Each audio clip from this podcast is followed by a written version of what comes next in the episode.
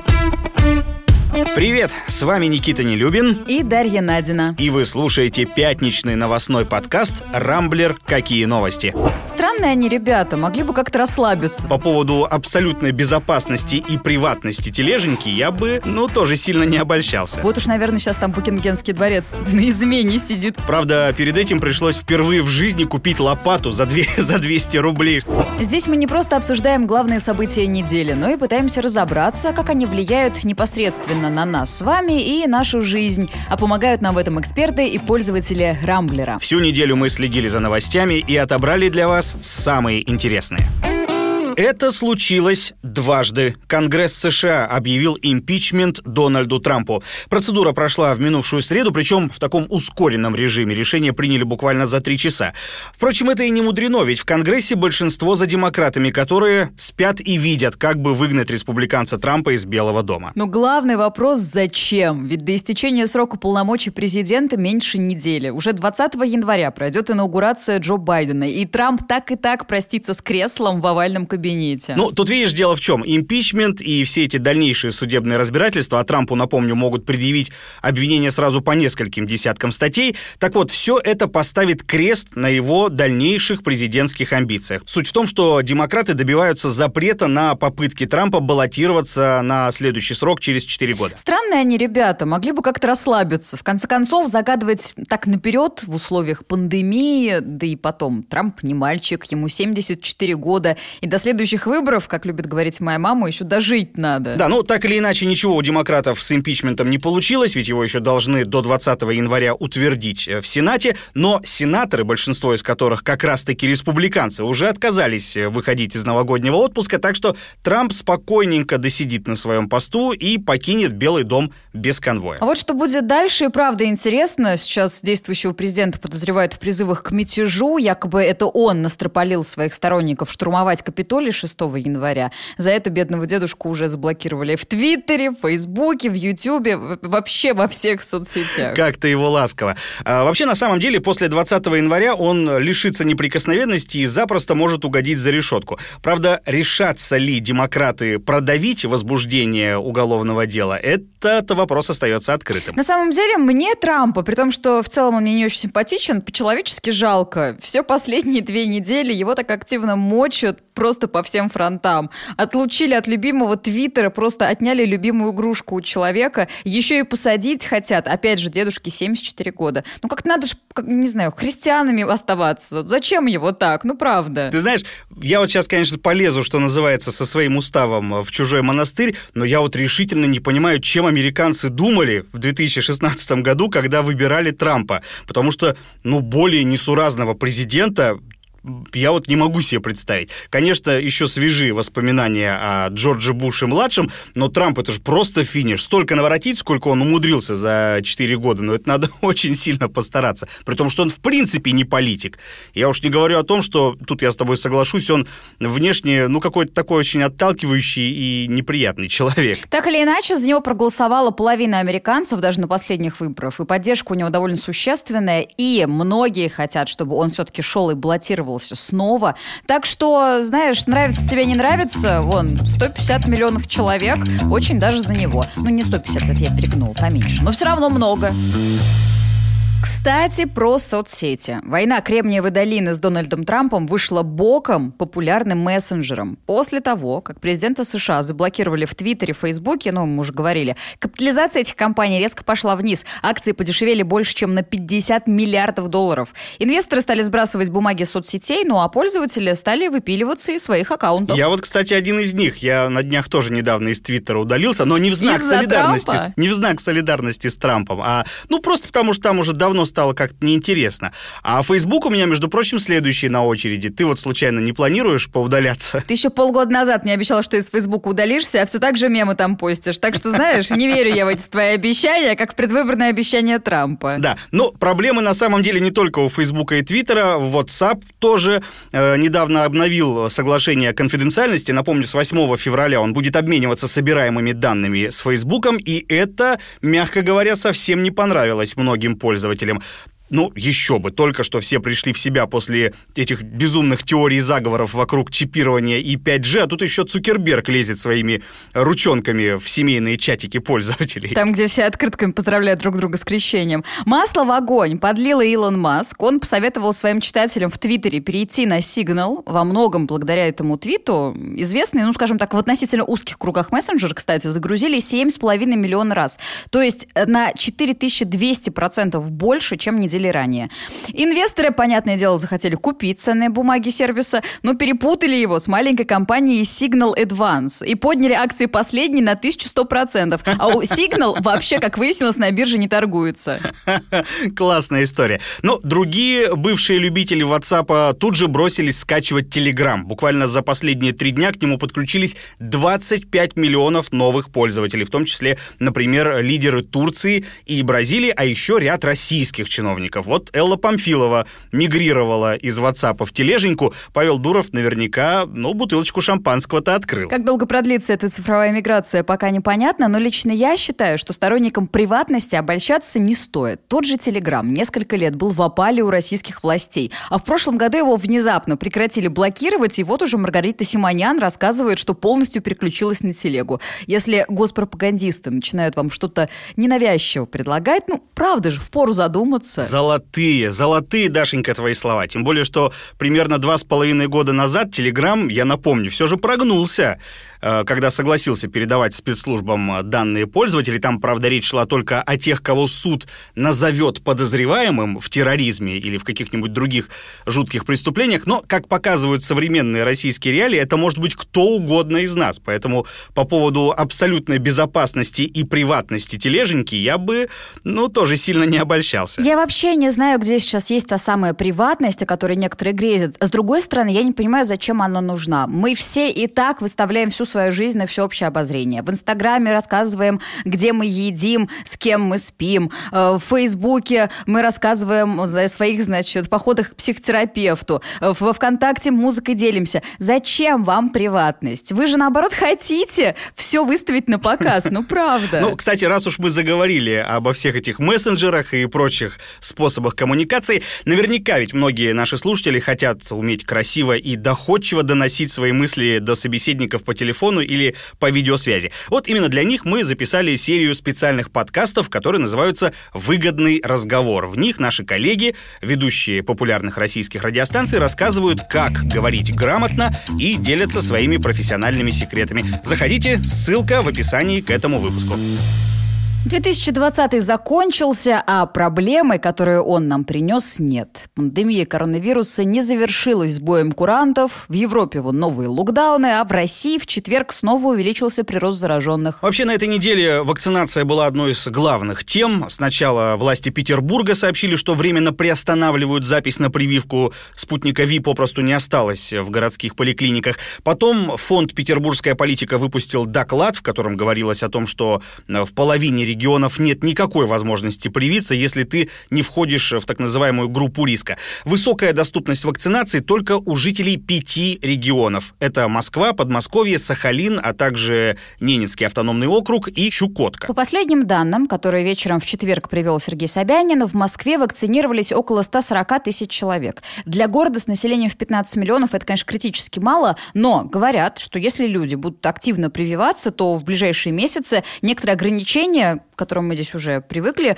э, могут даже отменить. Ну да, или дадут послабление тем, кто, собственно, уже сделал укол. Э, наверняка многие слышали, что вот на Сахалине придумали специальные такие бейджи, типа если ты с вакциной, то надеваешь его, и официально маску можно и не носить. Идея интересная, но оценили ее не все. В соцсетях уже сравнивают бейджевую сегрегацию с тем, как на евреев в Германии желтые звезды вешали в сороковые. Вообще, как тут быть? Вопрос открытый. Тем россиянам, которые не верят в спутник и ждут вакцину от Pfizer, лучше перестать ждать, потому что Росздравнадзор уже заявил, что регистрировать заграничные препараты не планирует.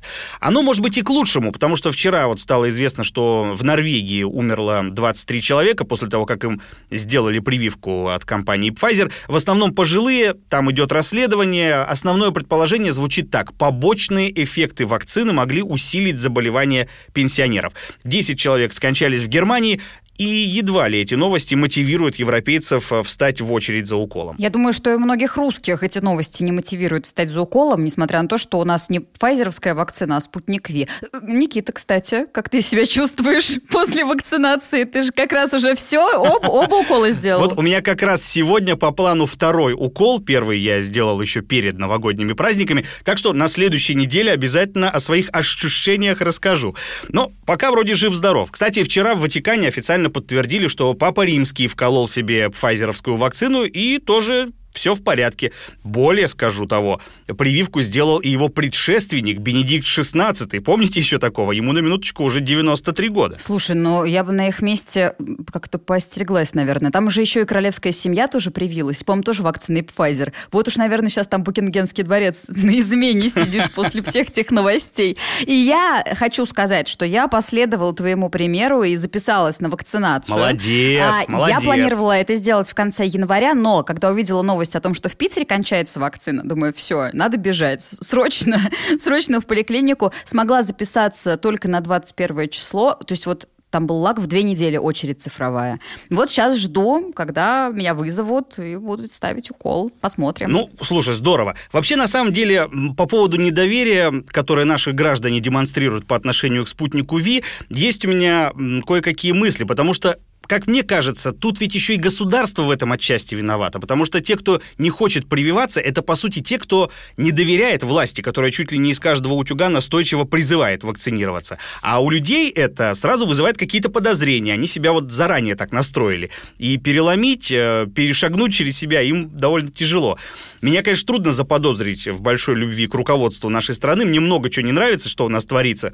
Но когда речь идет о здоровье и жизни, причем не только твоей, но и твоих близких, тут, как мне кажется, свои политические пристрастия нужно, знаете, заткнуть куда подальше. И, допустим, если выбирать между тем, чтобы вколоть противоядие, пусть оно даже сомнительное, или смиренно, скрестив ножки, ждать, пока зараза тебя с этих ножек свалит, я однозначно выберу первое. Слышала где-то пример любопытный. Э, ну вот представьте, что вы на необитаемом острове, с одной стороны у вас наводнение, а с другой стороны пальмы горят. И вот вы между двух огней, что называется, и где-то там э, подаль стоит, значит, значит, старенький вертолетик МЧС России. Что вы выберете в этой ситуации? Ну, конечно, Под водой оказаться, сгореть или все-таки старенький вертолетик МЧС? Наверное, его. Но ты знаешь, я обсуждала со своими друзьями не так давно вакцинацию. Некоторые из моих приятелей относятся тоже с недоверием, но не по политическим соображениям, а по медицинским. Потому что, ну, объективно говоря, вакцина э, не до конца исследована ну, в той части, что мы пока не знаем, какие долгосрочные последствия для организма она может нести. Да? Ведь там в течение пяти лет препарат как минимум должны изучать, и чтобы понять, каким он приводит побочным эффектам. И поэтому многие опасаются вот именно этих побочек. С другой стороны, побочка ведь есть и у коронавируса. Вот до сих пор многие не могут восстановить обоняние после того, как они уже переболели. По полгода люди без запахов сидят, хотя, казалось бы, вирус из их организма уже ушел. Короче, здесь объективно, куда ни наступи, везде минное поле, и как себя вести в этой ситуации, очень сложно понять. И каждый должен сделать выбор для себя. Нефть в этом году внезапно пошла в рост. Но, как известно, в нашем государстве уже несколько лет люди новая нефть, то есть основной источник дохода для бюджета. На днях власти в очередной раз задумались о том, как бы увеличить налоговую базу. На этот раз из тени решили вывести арендаторов и арендодателей. Вообще, тема, конечно, старая. Налоги за съем жилья 90% не платят. И для властей это не только упущенные налоги, но и потенциально криминогенная сфера. Ну, собственно, именно поэтому Минстрой до конца года собирается собирается внести в Госдуму законопроект, которым предлагается создать некую такую единую информационную систему учета договора найма жилья. Планируется ее объединить с системами ФНС, чтобы упростить процедуру начисления и сбора налогов. Других подробностей пока нет, и именно это как раз-таки вызывает опасения у игроков рынка. Ведь прозрачность и простота системы очень важны. Об этом говорит блогер и рантье Михаил Нефедов. А, чтобы вывести арендодателей квартир из тени, нужно учесть сразу несколько факторов. Один из самых важных – это простота уплаты налогов, поскольку для самых обычных слоев населения это все еще сложно – нужно где-то регистрироваться, заполнять какие-то анкеты, декларации и так далее. Второе. Необходимо вменяемый небольшой налог, что-то типа 4%. Поскольку арендный бизнес, если мы говорим про квартиры, то рентабельность у такого бизнеса от инвестиций не превышает, как правило, 5%.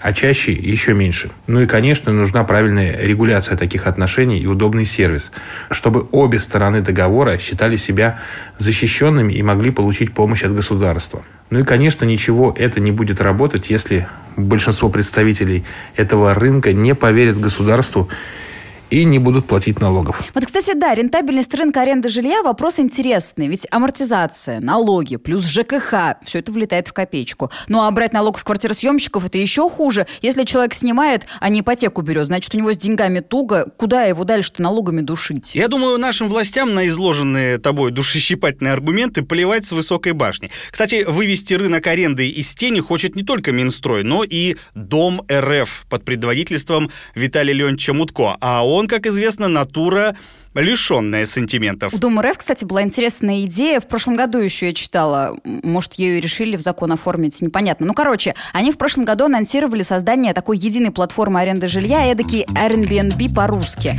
И на это вроде как даже деньги выделены. Ну, в общем, поглядим, что они там состряпают.